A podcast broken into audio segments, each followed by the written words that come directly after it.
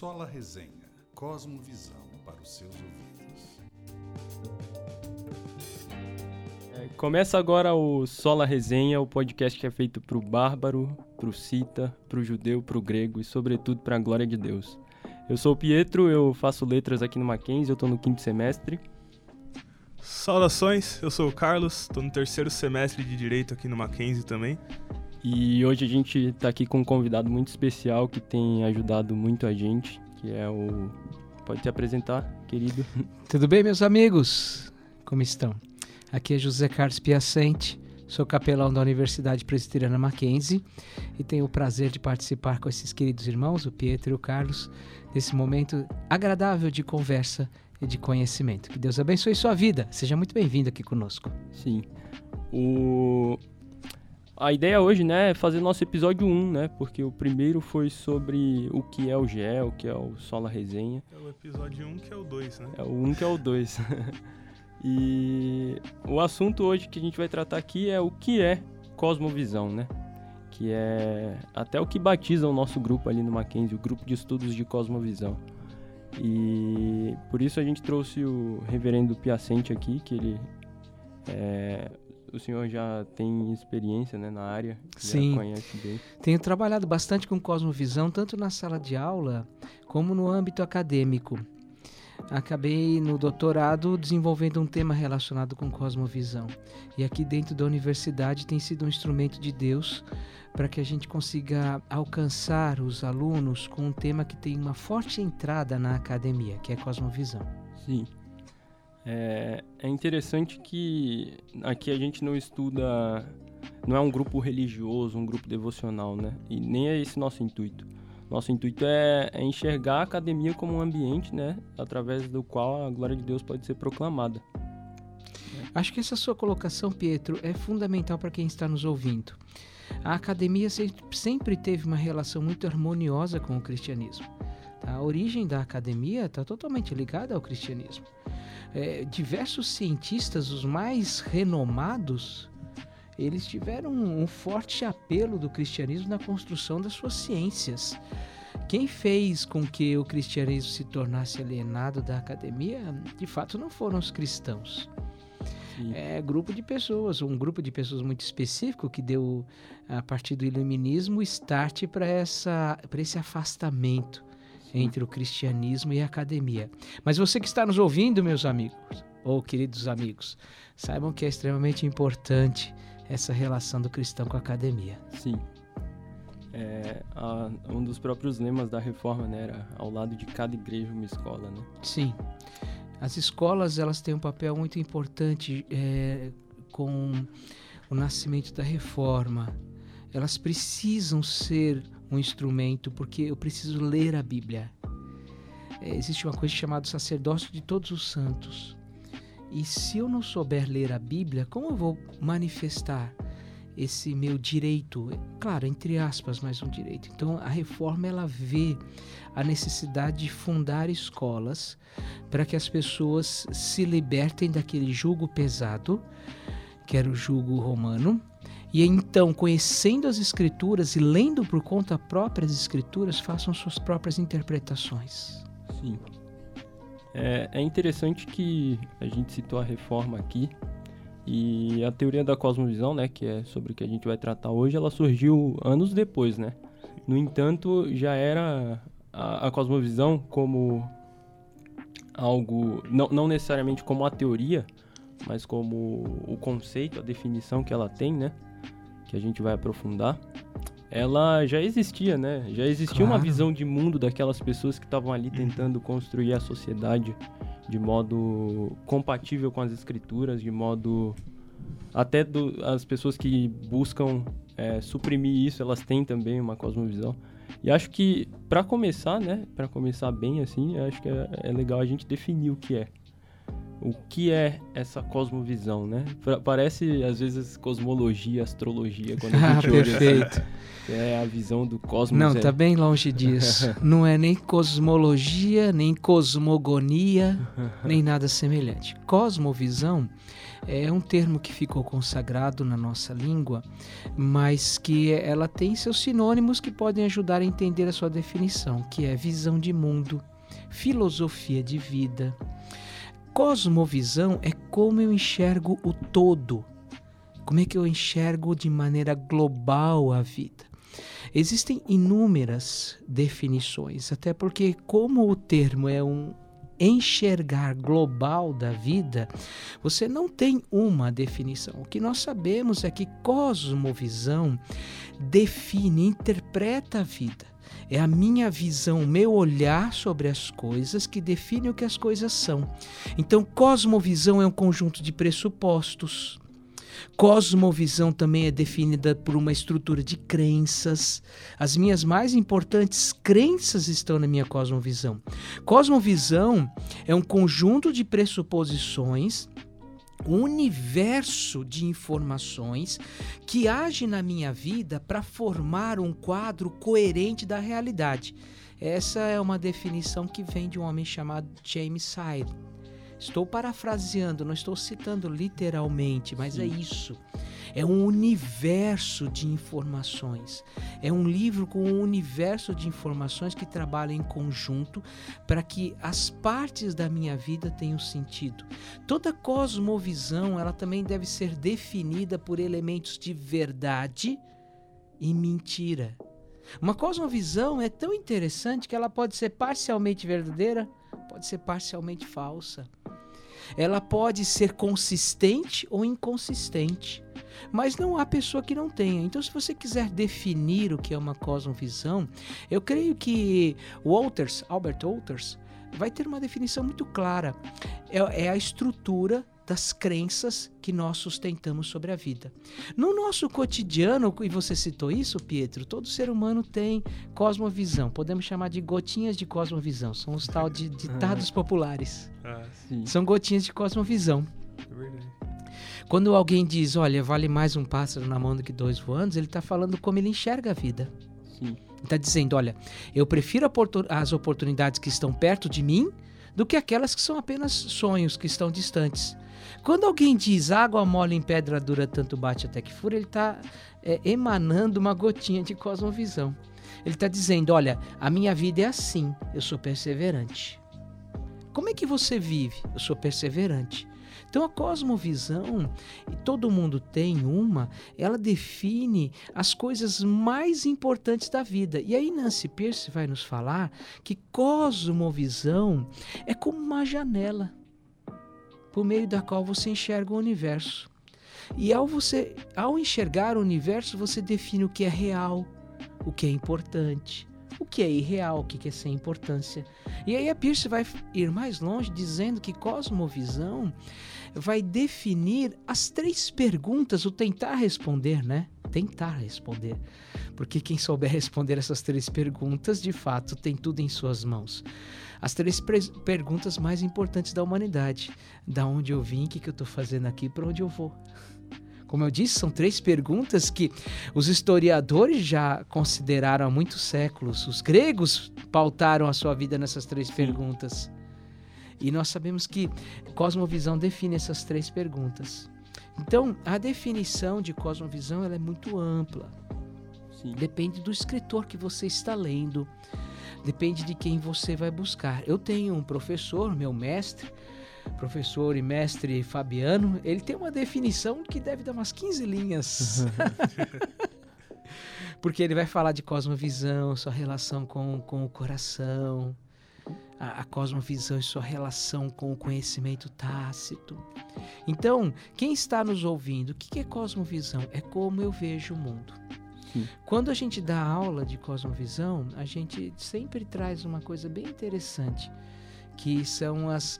ah, não são brincadeiras, mas são assim uma forma divertida eh, de enxergar a vida através da Gestalt. A Gestalt é uma forma, né? É a tal da ilusão de ótica que você pode usar para enxergar duas, às vezes até três imagens. Sim. Você tem que gastar tempo olhando para aquilo lá. E aí tem gente que não consegue ver a imagem escondida. Por que, que não consegue ver? Porque é, às vezes não olhamos para o ponto de referência certo. Cosmovisão cristã é ter o ponto de referência certo para enxergar a vida. Sim. Interessante. É, é curioso essa questão do ponto de referência, porque às vezes a gente comenta, assim, com alguém na faculdade, com algum professor, a gente solta a palavra cosmovisão, a pessoa já acha que é um conceito teológico. teológico. que ah, é- perfeito. E, e ela não tem origem na teologia, né? Sim. Ela começa lá com Kant na, Muito bem, na Carlos. faculdade do, do juízo, né? O. Weltanschauung. E, e é legal ver que, não, é- não sendo um conceito teológico, eu acredito que mostra bastante essa ânsia do ser humano por, por encontrar um referencial, né? E Ah, é por isso sim. que a, que a cosmovisão cristã ela se torna tão completa. Sim, que ela sim. consegue oferecer né, esse ponto de referência Você tocou correto. numa questão que é extremamente importante. Nós voltamos de novo ao ponto de partida: academia e cristianismo. Sim. Weltanschauung ele realmente parece ter sido criado, né? O termo parece ter sido é, é, cunhado por Kant, Immanuel Uhum. Kant. É lógico que uma pesquisa mais apurada vai encontrar essa palavra na língua alemã. Mas depois de Kant, é extremamente interessante observar que Wilhelm Dilthey vai usar esse termo. Ele vai escrever um livro no século XIX sobre as concepções de mundo, ou as teorias das concepções de mundo. Freud vai usar esse termo, Wittgenstein vai usar esse termo, ah, Jasper vai usar esse termo, Russell, ah, Marx vai usar. Sim. Gramsci vai falar que Marx é um criador de Weltanschauung e assim vai. Eu ia, apro- aproveitando que o senhor comentou, né, mencionou Marx, e eu queria perguntar é, sobre a questão da ideologia, porque para. Marx, né, a, a ideologia é, o- é uma forma de você manipular o povo, né, você dá ideologias para que o povo, crendo naquilo, não tenha a visão da realidade como ela é de fato e logo se aliene, né? Só que a gente tem outras definições de ideologia, como por exemplo a de que é um conjunto de ideias. E às vezes a gente tem muita dificuldade de diferenciar a ideologia da cosmovisão. Eu eu eh, tenho a, o instinto de achar que a ideologia ela tá ela é posterior a uma cosmovisão. A cosmovisão embasa as ideologias que uma pessoa tem mas eu, às vezes eu fico nessa dúvida. Se alguém, por exemplo, vier me perguntar, eu não saberia responder. Ideologia é literalmente o estudo das ideias. Cosmovisão é mais ampla. É, é, tem ideias na cosmovisão? Claro que tem.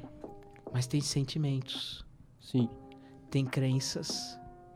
A cosmovisão, é, e Kant percebeu isso né, com a ideia do conhecimento inato, os insights. Nós muitas vezes interpretamos as coisas na vida sem sequer parar para refletir sobre a nossa interpretação. Boa parte da nossa cosmovisão ela é inconsciente, para usar um termo freudiano, mas já consagrado. É. Então, quando nós falamos de cosmovisão, nós estamos falando de alguma coisa bem mais profunda. A ideologia ela se encaixa dentro do modelo marxista e outros modelos para explicar um tipo específico de dominação. É, é engraçado que Gramsci, nos cadernos do cárcere, ele vai falar assim que a criação do Estado é a criação de uma cosmovisão. A criação de um Estado é a criação. Se você quer mudar um Estado, se você quer criar um Estado, você tem que começar criando uma cosmovisão. E isso vai até. faz até um diálogo né, com a ideia de Marx a priori ali. É, ele era um marxista modificado. Sim. Ele, junto. Outras pessoas fizeram isso, né? Historicamente, você tem que separar um pouco o que é o, o marxismo dentro do âmbito econômico, o que, que é no âmbito político, o que, que é ideologia marxista. Sim.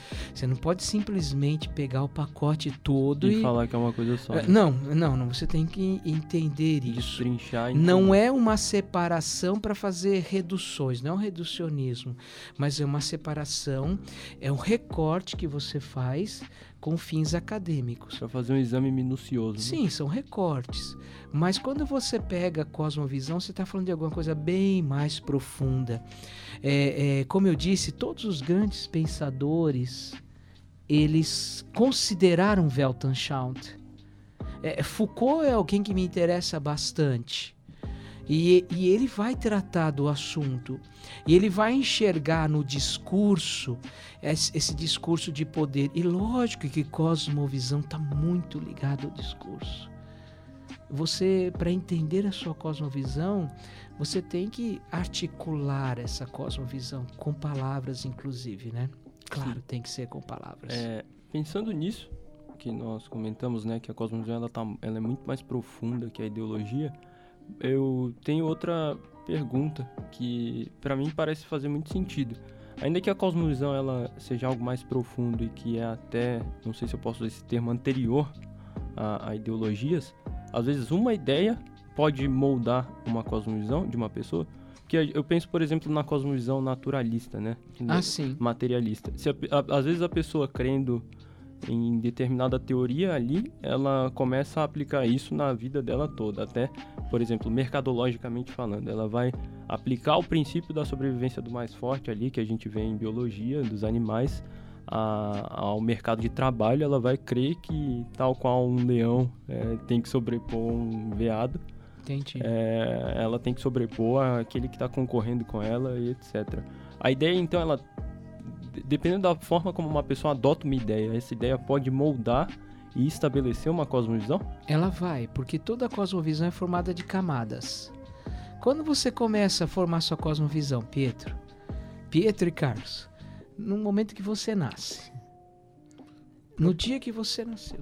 O próprio lugar que você nasce, né, já começa lugar, a formar os seus sim, pais, tudo, questões sim, que você sim. nem escolhe, digamos assim. Questões nem que você, que você não escolhe, exatamente. Mas a sua cosmovisão ela é formada por inúmeras camadas. Sim. São camadas de conhecimento. Uma dessas camadas é o conhecimento religioso. É, é, uma dessas camadas, sem dúvida, é o conhecimento prático. É o conhecimento de como eu devo viver numa sociedade, devo ser competitivo. Agora, todo sistema conceitual, todo sistema filosófico é uma cosmovisão. Hum, o que Sócrates entendi. estabeleceu era uma cosmovisão. Platão diferenciava o seu pensamento um pouco de Sócrates. Era um discípulo, mas tinha uma percepção diferente em muitos aspectos. E a percepção dele trouxe crescimento o conhecimento dele foi mais amplo. É, então Platão criou uma cosmovisão. Aristóteles tinha uma cosmovisão. O naturalismo, eu acho que vale a pena a gente citar o naturalismo porque ele é uma cosmovisão. O que a gente aprende no ensino médio, numa escola de ensino fundamental, numa universidade é apenas a ponta do iceberg. Sim. Quando alguém diz para você, olha, ah, o naturalismo é uma questão científica e olha, observe só a questão científica. Bom, isso é uma falácia. Sim. É uma falácia, é uma maneira de esconder a parte de baixo do iceberg. Sim. Entende? todo naturalismo ele vem acompanhado de uma carga gigantesca de interpretação da vida. Sim. O naturalismo é uma cosmovisão que uma vez que você adote como sua percepção da vida, você passa a tomar atitudes que são coerentes com o naturalismo. Por exemplo, o naturalismo não acredita na possibilidade de sobrenatural. Sim. Tudo é a matéria, né? Tudo é, é, é matéria, espaço e energia. Matéria, espaço, é, agora tudo é pro, pro naturalista diz respeito a coisas naturais. Não existe sobrenatural. É, é claro que para um naturalista você vai considerar a questão de competitividade. Ainda que você seja uma pessoa solidária, amorosa, ainda que você procure manter um relacionamento com a cosmovisão cristã, porque isso é cosmovisão cristã, são verdades da cosmovisão cristã, você não tem como escapar disso. Porque vem junto. Você cria a ideia de que você é o senhor do universo. Você cria a ideia de que você mantém no universo uma, uma condição central. O naturalismo traz todas essas cargas. Eu insisto, é mais de uma, de caráter formador de uma E cosmovisão. às vezes nós aceitamos as coisas com uma certa inocência, crendo que elas são inofensivas, né? É é uma questão interessante, eu tava pensando nisso enquanto o pastor falava, sobre como às vezes rola essa aceitação de uma cosmovisão, de uma, é, uma ideologia, às vezes consequentemente uma cosmovisão, né? Sem, sem um filtro. Às vezes uma ideia que você pega, que você se interessa, Sim. você começa a agir por essa ideia, você assume uma, um monte de pressupostos que Exatamente. você às vezes nem sabe que existe, mas são pressupostos, por exemplo, Sim. se você for um cientificista, assim, é, um naturalista que acredita que tudo deve ser provado pelo método científico, igual esses dias acabei topando com uma. Ah, não, isso é história para outro dia. História. Ah, a ideia, a própria ideia de que você precisa provar cientificamente tudo, não é provável Não é cientificamente, provável né? Sim, São sim, pressupostos sem dúvida. E Muitas vezes Agora- falhos que você assume sem querer, né? Por Sim, então, esses ideia. pressupostos, eh, eles são extremamente profundos. Eh, pensa numa pessoa que aceita as ideias do naturalismo. Existe vida após a morte? Alguém conseguiu pessoa- provar eu, isso? eu até lembro de uma série famosa aí, que eu não vou citar o nome, porque se eu citar o nome da série, eu posso descrever a cena, mas se eu citar o nome da série, vira spoiler. É. Mas tem uma série que eu acredito que ela é profundamente naturalista e materialista. Ela tem magia, Hum. é de fantasia, né? Só que eu creio que a magia ali é interpretada meramente como um fenômeno natural. Sim. E aí tem uma sacerdotisa, que ela é tipo uma bruxa. Ela ressuscita um cara lá e ela vai perguntar pra ele, ansiosa, né? O que ele viu ali é, enquanto ele tava é, no sono da morte, né? Digamos assim. E ele volta e ele diz que ele não viu nada, né? Então, pra mim, esse ponto ali é, é um ponto-chave que demonstra ali a visão, como aquele universo se estruturou, né? Que não existe, como o senhor mencionou, né? O sobrenatural, não existe algo transcendental, né? A religiosidade ali não tem, nesse universo específico fantástico, não tem uma transcendentalidade. Exato. Olha, se você adotar o naturalismo, você não vai acreditar em nada metafísico. Sim, E algumas coisas, elas vão ser. to- Algumas não. Todas as coisas vão ser reduzidas à atividade físico-química. O que, que é o amor? O amor é apenas uma questão físico-química. dopamina. É né? uma dança de neurônios. É, é- exato. É uma dança de hormônios. Mas ele não passa disso. Ele não tem nada concreto. O C.S. Lewis, Entende? o C.S. Lewis ele disse que a amizade ela, ela fura um pouco esse sistema, né? Porque a amizade não é uma relação que necessariamente vai trazer um benefício, por exemplo, para sua família. Igual a matilha de lobos que se defende ali, né? Se a gente for partir do princípio naturalista de que nós somos meros animais que têm é, que funcionam por intermédio dessas reações físico-químicas e cujo único propósito é preservar os seus, né, e os seus genes, essas coisas, a amizade ela quebra um pouco isso, porque a gente vê na, na vida assim amigos que morrem uns pelos outros e naturalmente falando ele não vai ter nenhum ganho. Ele não alguém que às vezes não teve um filho, não teve Olha, pensa na questão. Eu sei que existem naturalistas hoje que, que eles pegam os nossos argumentos e viram de cabeça para baixo. Mais ou menos o que Marx fez com Hegel. É, isso daí é uma prática comum, tá? É uma prática, inclusive, de uma apologética de matriz não cristã. Pega o argumento e, e aí você revira ele. O fato é que alguns dizem assim, não, o amor existe porque é uma vantagem. Mas será que é mesmo? é, É, a amizade Uhum. existe. Por que, que nós nos relacionamos com é uma vantagem? Sim. Entende? Ele é uma vantagem. Ah, eu amo alguém, então isso é uma vantagem para nós. Olhando sinceramente para o cristianismo, amar alguém é assumir é responsabilidade, é se comprometer. sim. É ser responsável no nível mais profundo possível. Amar alguém é ter uma esposa com Alzheimer e acompanhá-la diariamente. Amar alguém é se dar pelo outro de uma maneira singular, sem esperar nada em troca. Qual vantagem há nisso? Mas muitas vezes o cientista, e você tocou nesse ponto, ele não precisa provar o que ele está falando, ele só precisa se enquadrar dentro da cosmovisão dominante. É. Ele não precisa, ele não tem o ônus de provar que ele está certo. Ah, você fez uma experiência em laboratório para saber se isso é verdade? Não, ele não é obrigado a fazer isso.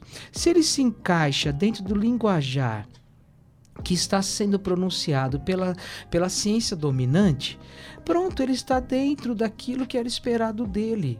Ele não precisa mais nada além disso. Então, se ele está usando o linguajar, se ele segue a cartilha do naturalismo, é o que interessa. Mas quando você observa a nossa vida, é o caso do perdão. Sim. Perdoar é assumir o prejuízo. Onde isso pode ser uma vantagem? É claro que eu insisto nesse ponto. Os que adotam uma cosmovisão naturalista, eles vão procurar meios para criar alternativas para isso. Sim. E, e, hoje você tem uma ciência que ela é feita de maneira muito clara em construir conclusões e depois descobrir o caminho para se chegar nessas conclusões. E quem diz isso não sou eu. Homens como Michael Polanyi, que são filósofos da ciência, sabem que a ciência trabalha assim. Primeiro você estabelece aonde você quer chegar, depois você testa se aquilo ali é verídico ou Sim. não. É, quando, é, é, a ciência ela tem essa capacidade de fazer seleção daquilo que lhe interessa. Nós também fazemos. Eu creio que todo ser humano faz seleção. Por exemplo, nós selecionamos as nossas melhores memórias. Sim. Mas eles selecionam o material. Agora, uma cosmovisão naturalista, ela é, é altamente carregada de carga filosófica para a vida. Sim. E não existe alguém que saia de um laboratório e, e, então seja totalmente desnudado dessa cosmovisão. Isso não existe. Ele leva para onde Sim. ele vai tudo que ele é. Agora, se vocês me permitem, meus amigos, existe uma mais perniciosa em nosso tempo, que é o O existencialismo. O existencialismo, o homem é autor da sua própria vida. Ah, Ele é. escolhe o seu destino, ele é senhor da sua vida. Ninguém pode dizer para ele quem ele é, nem a sua origem, Sim. quer seja biológico ou não. E é, é interessante que o Schaefer ele até expõe isso lá na, no A Morte da Razão, né, da trilogia mais clássica dele, a mais conhecida. Ele mostra que a cosmovisão ela parte de uma evolução, né? Então, do naturalismo, o homem pego em seu desespero, né, por crer que ele vivia num sistema completamente fechado ali de causa e consequência, em que não havia nada que transcendesse aquilo, ele começa a negar a própria existência. E aí ele vira niilista, né? E o niilista, ele crê que já que ele vive num mundo em que não há sentido, ele deve fabricar o sentido, né? E aí ele cai nesse existencialismo, de certo O, o niilismo é um braço do existencialismo. Nem todo existencialismo existencialista vai se transformar num niilista, tá? Ou vai perder o sentido da vida. Até porque o existencialismo foi uma resposta, na sua vertente eh, mais atual, foi uma resposta ao niilismo de Nietzsche. Sim, Mas a- o existencialismo ele vai gerar a sensação de que ninguém ninguém define quem eu sou a não ser quem eu sou a não ser eu mesmo. sim, Então, isso entra dentro do âmbito acadêmico, isso entra nas igrejas, entra na- na- no ensino universitário, entra nas escolas.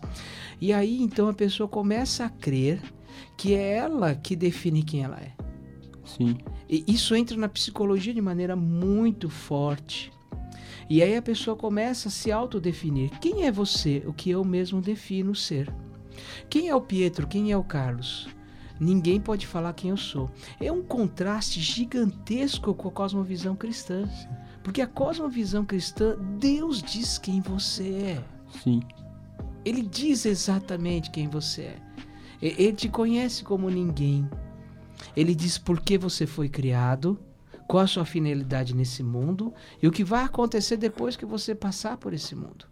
E é interessante que nisso a gente vê até as definições de liberdade que as cosmovisões dão pra gente, né? Ah, claro, claro. O sem existencialismo, a liberdade é a autonomia de escolher quem você é. Autonomia significa lei própria.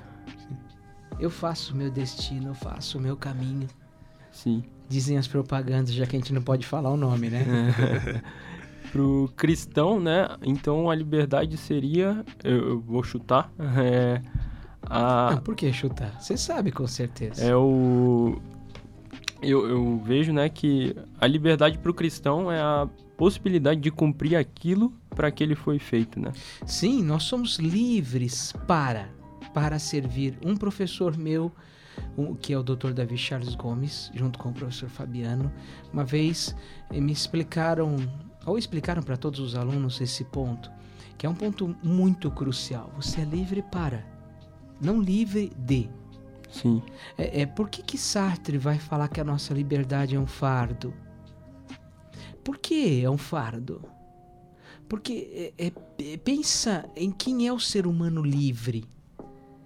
Ele está ele tá carregado por essa liberdade. Ele tem um, a única tarefa que ele tem pela frente é executar a sua liberdade, é ser livre. E é interessante isso daí tem que ser considerado por quem está nos ouvindo. Às vezes nós tememos falar de Deus na academia. Sim.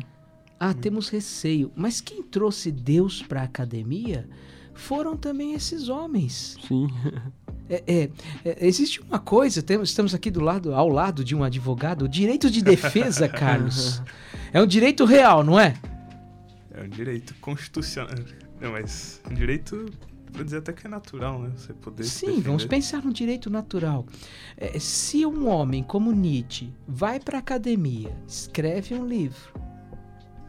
Nesse livro ele é o Crepúsculo dos Ídolos, né? O filosofando com o martelo. Nesse, Sim. nesse livro ele vai é, fazer afirmações. Eu não tenho então mais o direito de me defender. Então você tem hoje na academia é, de uma ponta a outra é, pensadores fazendo acusações contra o cristianismo e usando é, a cosmovisão anticristã para formar uma sociedade. Se nos calamos diante disso, ou se nos calarmos, esses homens vão continuar fazendo isso, homens e mulheres. Recentemente aconteceu de ah, uma situação parecida comigo. Tava na aula, a professora chegou. Lá, os, di- citando Hannah Arendt, né? Os Arendt, direitos. é. Parece que Hannah Arendt ela conseguiu toda a autoridade dela por ser a pátrida. Ah, foi a pátrida o que ela falou tá certo. Aí então, tá citando lá Hannah Arendt. E ah, os direitos eles não são dados, eles são construídos. E começou a falar sobre como os direitos humanos, direitos fundamentais, são só invenção nossa. Que não, não existe um direito natural. Eu tava profundamente incomodado com aquilo, né? É como, claro, eu imagino. como cristão ou como qualquer pessoa sensata deveria estar. Falei, professora, se a gente inventou tudo isso, ah, por que que Hitler estava errado e a gente está certo? Se é tudo invenção, se a gente não tem É. esse parâmetro. Ela respondeu, porque a maioria da população inventou que ele estava errado. É assim, ela tem que ser coerente. Aí eu fiquei tipo, É. ok. Só que quando ela continuou, foi pior. Pior a emenda do que o soneto, né? Ela falou, conforta dizer que os direitos são, ah, são naturais, que eles são inatos, que que os direitos vêm de Deus, ela citou até isso, falou, mas você, isso não é verdade, citou eh, diretamente, falou, isso não é verdade, você não pode afirmar isso num debate acadêmico sério. Exato.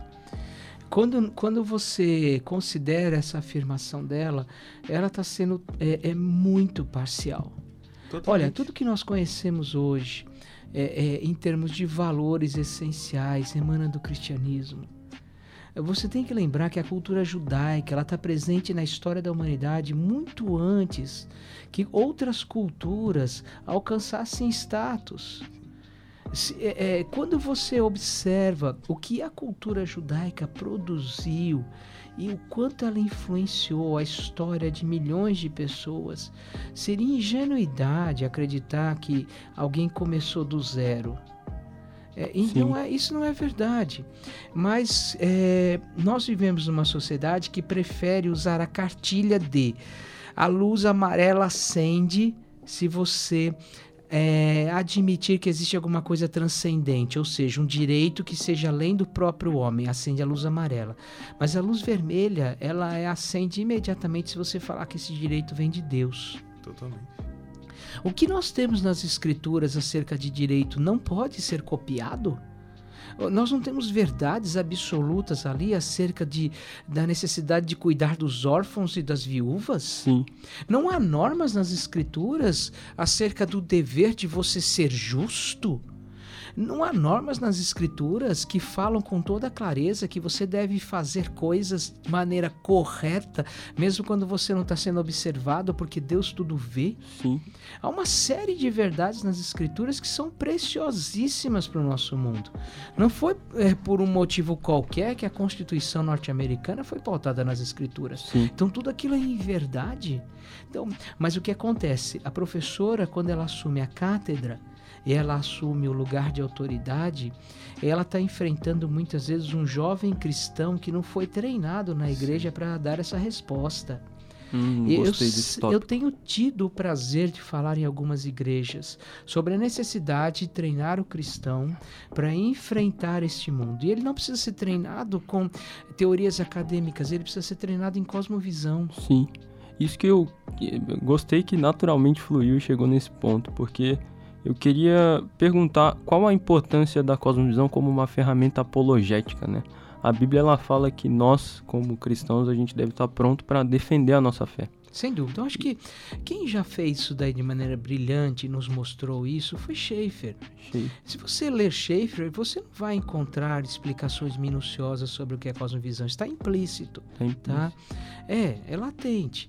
Mas o que você encontra em Schaeffer? A certeza de que qualquer visão de mundo não cristã é incoerente. Sim. Ela é belíssima numa academia. Ela tem coerência interna, mas não coerência externa. Você não consegue viver por aquilo que você é, é, acredita. Nenhum naturalista consegue viver pela a lei do mais adaptado. Não consegue. Senão, o que nós faríamos com as crianças que nascem com síndrome de Down? Que adaptação eles podem oferecer para nós e a nossa evolução? E, e isso, Entende? e isso tristemente é algo que já tem acontecido hoje, né? A Sim. gente vê a, a maior clínica de aborto dos Estados Unidos, ela surgiu de quem? De uma moça que tinha ligações ali com o KKK, que era racista profundamente, e aí levantou uma bandeira de uma ideologia, de um ativismo, e para defender isso implicitamente. Um um naturalista, ele vai ficar satisfeito. Por que, que o pós-modernismo se tornou uma bandeira tão poderosa em nosso tempo? Porque ele é, por essência, fragmentado. É, Uma das marcas do pós-modernismo é fragmentar as coisas, departamentalizar a vida. Então, eu sou um naturalista nas minhas aulas de biologia, mas em casa eu não sou. E ele se sente confortável, ela se sente confortável com isso porque ela está amparada pela fragmentação pós-modernista. Mas é apenas uma uma farsa. E assumir a própria incoerência. É sepulcro É. caiado. Sim. sim. É sepulcro caiado. No fundo, quando ela coloca, ou ele coloca a cabeça no travesseiro, há uma série de incoerências. Sim. Quando você olha é, para as propostas do existencialismo, nenhum ser humano é totalmente livre, não existe autonomia, mas é um sepulcro caiado. Sim.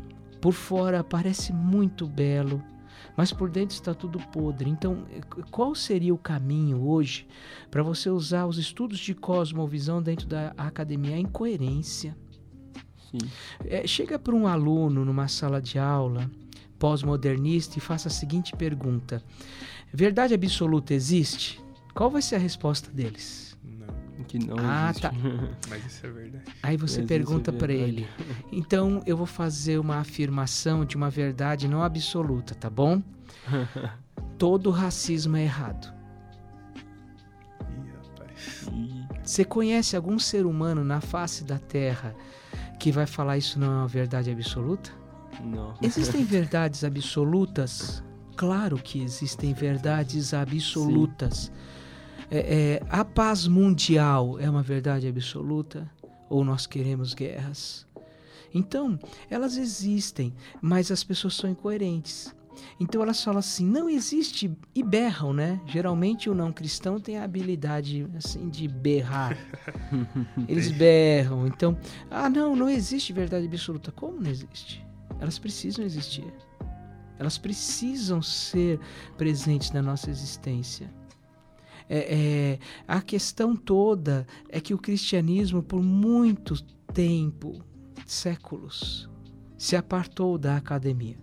Um plano foi muito bem estabelecido e reforçado por pensadores e mais pensadores, dizendo que o cristianismo é uma verdade particular, é uma verdade apenas religiosa, como diria Schaeffer e aí então muitos cristãos não se sentem confortáveis com isso. Quando você levanta a mão numa sala de aula e você faz uma afirmação e o professor, claro, o conhecimento que ele tem é muito grande, e ele identifica que essa é uma verdade que ele vai chamar de verdade religiosa, ele já deixa para você é, um departamento da sala, ou seja, ali está o religioso. É aquela, essa é a sua verdade, né? É a sua verdade, é uma verdade religiosa. Infelizmente, eu acho muito legal. Nossa, é ótimo você ser um, um, um cristão. Que legal que você é um religioso. Eu, eu lembro de uma aula que Mas tive... você não serve aqui para nós. Eu lembro de uma aula que eu tive que era sobre o currículo, né? Como o currículo é constituído. Aí a gente falou sobre o currículo tradicional, as teorias críticas do currículo. A gente falou sobre as tradicionais, né? E aí eu perguntei, a gente está numa instituição protestante, né? E sobre o currículo protestante, qual é a diferença dele dos outros, né? Que crítica ele faz ao currículo tradicional e ao currículo crítico? E aí a professora respondeu: Ah, se a gente for olhar aqui, é algo bonitinho, né? A gente vê que tem a preocupação pelo próximo, e... Exato, como se fossem coisas que não são acadêmicas. Não acadêmicas, não são. né? Uma cosmovisão, se você considerar tudo que os demais pensadores. Einstein escreveu um livro que se chama Como Eu Vejo o Mundo. Porque é um físico e escreveu um livro falando da maneira como ele vê o mundo. O que, que Einstein está dizendo para nós nesse livro? Qual é a cosmovisão dele? Sim. Então, você pega qualquer pensador ele está lidando com cosmovisão. Hoje se fala muito em soft skills, criatividade, é, espírito crítico, inteligência emocional, todas elas, elas tangenci, tangenciam a, o conceito de cosmovisão. Elas estão ali. Porque cosmovisão tem espírito crítico.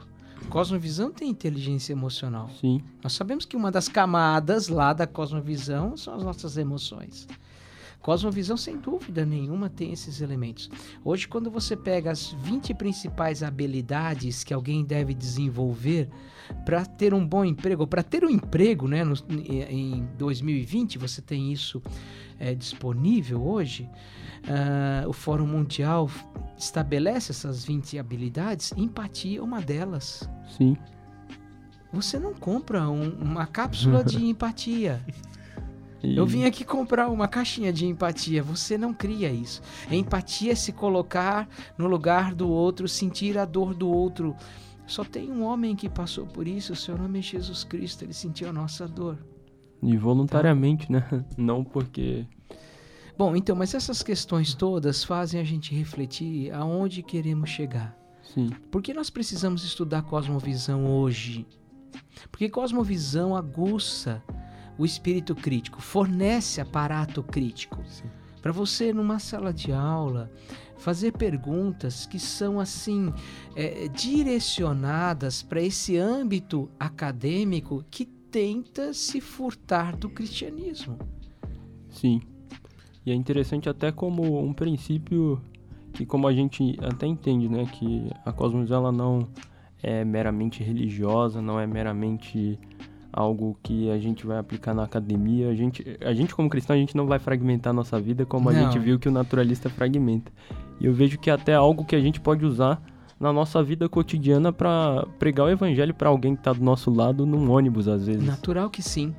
É, uma é. das coisas que nós precisamos fazer Pietro, é justamente entender como a pessoa ao nosso lado enxerga a vida. Sim. Quais são seus valores? Como é que eu descubro isso? Bom, o alvo do evangelho A evangelização ela tem um, uma proposta muito clara. É, ela visa tirar a idolatria do coração e colocar nesse coração o reinado de Cristo. Não há conversão sem que isso aconteça. O ser humano ele tem um ídolo que pode ser ele mesmo, mas ele tem, ele é idolátrico, tá? Pensando no conceito de Calvino, né? Todo coração é uma fábrica de ídolos, o coração é uma fábrica de ídolos. Então, todo ser humano ele tem dentro de si uma percepção religiosa. É a pistes, né?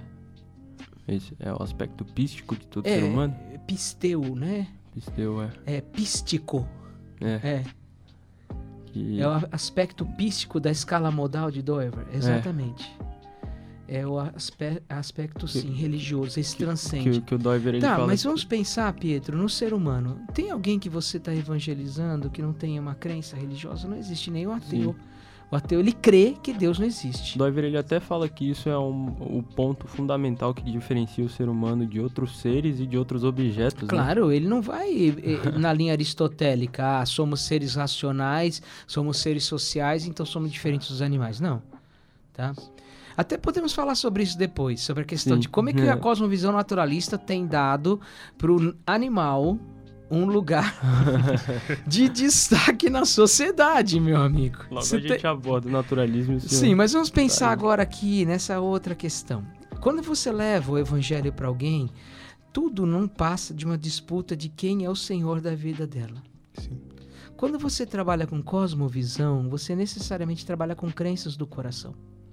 Quando você ouve uma pessoa falar e aí você segue o que a Bíblia diz, o coração fala o que a boca, a boca fala que o coração está cheio. Quando você deixa alguém falar, essa pessoa ela revela a cosmovisão dela e ela revela as crenças que ela tem. E aí nós podemos combater essas crenças com o remédio do cristianismo mostrando que são crenças que não possuem de fato fundamento, não são crenças que agradam a Deus, são idolátricas. Tá? Agora, ninguém gosta de falar sobre isso. É muito melhor um professor, Carlos, ficar se mantendo na sala de aula como um acadêmico. Ele não quer contar para as pessoas as dores que ele passa com, os, com o filho que usa drogas. Ele não quer contar, Pietro, para os seus alunos como para ele é complicado ter que lidar com a instabilidade de uma família onde um, o marido trai ou a mulher trai. Ele acha que tudo isso é departamento particular. Sim. Mas não, te, não tem jeito, meus amigos, depois de Gramsci. E as suas afirmações categóricas que religião é um departamento do particular. As pessoas começaram a crer nisso. Eu acho que o cristão ele tem que aprender a fazer isso. Ele tem que chegar na sala de aula e falar assim: tudo bem, esta mulher disse isso, esse homem disse isso, mas por que eles estão dizendo a verdade, professor? Uhum. É saber fazer a pergunta certa. Saber fazer a pergunta certa. Tudo bem, a, a, a Hannah Arendt. Arendt ela falou desta forma. Ela está certa, professora? Nós devemos confiar 100% nela? Mas você acabou de me falar que eu não posso confiar no ser humano.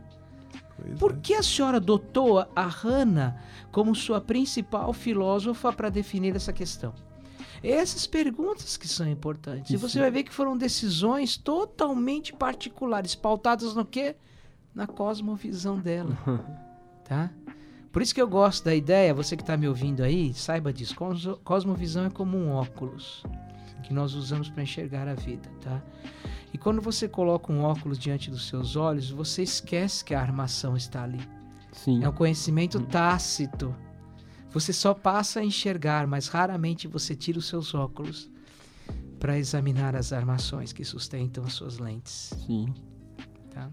Pra, pra gente ir caminhando pro final e pra conclusão, né? Ok. Eu lembrei de, de uma. do Jonas Madureira, né? Nosso professor aqui, parafraseando o Chesterton, né? Que diz que o ser humano ele não pode ser como uma topeira que cava ao mais fundo do solo e ali ele se aliena, e nem como um balão que faz a mesma coisa, porém no mais alto dos céus. Que antes de tudo, o ser humano ele tem que ser como uma árvore, né? que as raízes dele devem ir ao mais profundo do solo, enquanto as folhas vão ao mais alto dos céus. E isso mostra, né, que nossa cosmovisão, nossa visão de mundo, nossa fé, inclusive, que é a base né, da nossa cosmovisão, ela tem uma aplicação prática, ela, ela permeia outras coisas, não é algo particular, algo religioso, não é reservado para o domingo, né? Não, que a gente não. vai para a igreja. É, é, a gente não faz essa departamentalização. Sim, Porém, a Bíblia mesmo, ela diz que há momentos e cada tempo reserva um determinado ou uma determinada situação. Quando nós falamos de culto solene, quando nós falamos em nos reunir para adorar a Deus, lógico que isso é uma prática religiosa que cabe àqueles que são chamados para isso. sim, Entende? Então, é, é, você tem que considerar o fato de que é um momento diferente, não é um departamento da minha vida. sim. Até, até os reformados falavam sobre a necessidade de um culto cotidiano, de um corandeu, estar constantemente na presença de Presença Deus. de Deus. Mas, mas repare, a minha prática religiosa, ela tem o seu momento, o seu local, mas tudo que eu vivo no meu cotidiano reflete aquilo que essa prática religiosa produz. Sim, Ele reflete. Então, se eu sou edificado na igreja, se na escola dominical há um conhecimento profundo, se eu, se eu sou treinado numa escola dominical a enxergar a vida como Deus vê, ou como diria Vantil, é, é, enxergar a vida né, através dos olhos de Deus, sim. após Ele. né, estou parafraseando o que ele diz. Mas enxergar a vida como Deus vê, as coisas se encaixam melhor. Se a gente ensinar para as crianças, para os jovens e para os adolescentes que ir para a igreja não é apenas um departamento, que eles não vão aprender lições que devem ser usadas tão somente na escola, na, na igreja, mas na escola eles se calam. Se eles aprenderem a viver assim, eles vão conseguir com sabedoria e graça falar a verdade. Porque você não precisa necessariamente, num ambiente fora da prática religiosa, eh, citar um versículo para você ensinar uma verdade bíblica. Se você puder fazer isso, ótimo. Mas se você puder, numa paráfrase, numa explicação eh, cotidiana, ensinar uma verdade de Deus, você alcançou o propósito. Então as igrejas têm essa tarefa. Lembro até daquela história, agora eu não lembro se é Calvino ou se é Lutero, mas um sapateiro, né, chega pra ele querendo se tornar é, ministro, né? E quer dar tudo pra estudar teologia e virar um ministro, porque ele cria, né, que aquela era a única forma que ele podia glorificar É. a Deus, né? E aí eu nunca sei se é Calvino ou se é Lutero. Lutero, né? Lutero vira pra ele e diz, né, que a forma através da qual ele pode glorificar a Deus é fazendo os sapatos com excelência, né? Exatamente. A gente tem que ter esses, essa visão de que na academia, em casa com a família, né, a gente também presta um culto a Deus, a gente faz as coisas para glorificar a Deus, Tudo né? nós fazemos. Então, um engenheiro, como é que ele glorifica a Deus? É lógico, se ele puder colocar um versículo, lógico, a palavra tem, tem essa, essa função de alcançar. Mas se ele for honesto, sincero, se ele puder pegar um funcionário e, e quando na hora do sofrimento aconselhar esse funcionário, se ele atender os seus clientes com gentileza, se ele de fato for alguém diferenciado, ele está conduzindo as verdades de Deus. Claro que vai chegar uma hora, os puritanos falavam sobre isso, no momento da encruzilhada, em que você necessariamente tem, o Schaefer também, né? Em que necessariamente as incoerências precisam ser confrontadas. Mas vai chegar esse momento, entende? A- a- os cristãos eles precisam deixar de ter medo de ser cristão. Entende? Eles precisam deixar isso de lado. Eles foram convencidos a serem cristãos em sua ah, igreja. Sim. Cosmovisão fala o tempo todo o oposto. Então, é um caminho maravilhoso, porque o tempo todo nós falando diferente disso. E aí, já falamos demais? Acho que já. Nós queríamos agradecer, né? Prazer para mim, meus amigos, Carlos Esse e prazer foi Pietro. todo nosso, professor. Sim, E a todos os colegas que estão nos ouvindo também. sim. Tá. Prestei esse agradecimento tanto a quem está ouvindo como a quem tem ajudado, né? Ótimo. Capelania do Mackenzie. Ao senhor que cedeu, né, parte do seu tempo para estar aqui com a gente. e expressar, né, que a gente espera que isso aqui saia das nossas quatro paredes, né, Amém, que, que assim alcance as seja. pessoas, para que as, as verdades preciosas que a gente estuda aqui junto com o trabalho que a gente tem com a capelania possam alcançar pessoas que estão além disso aqui, né? Amém. Foi muito agradável para mim estar com vocês. Aos queridos ouvintes, se você puder nos procurar aqui no Mackenzie. É, Aos ouvintes mackenzistas, por favor, vão lá me visitar. Quinto Sim. andar do João Calvino, tá? Capelania, estamos lá para receber vocês. E o, o- aproveitando, né, para falar que o grupo de estudo de cosmovisão reformada, né, o GE, carinhosamente chamado assim, ele se encontra às quintas-feiras, quinzenalmente, no prédio 25 e na sala 101, né? Mas para que você tenha mais informações, é, você pode seguir a gente no Instagram, é arroba GECosmovisão, sem acento e tudo junto, né? E aí lá vai ter todas as informações que você precisa. A gente divulga nossos encontros, a gente compartilha um episódio do podcast que saiu. Agora o Pedro tá colocando meme nos stories também. É, o pessoal falou que o Kuiper parece o Jacan. Mas é isso. Bom. Até a próxima. Até a próxima, amigos. Até a abraço. próxima, muito obrigado. Fiquem com Deus. Amém. Amém.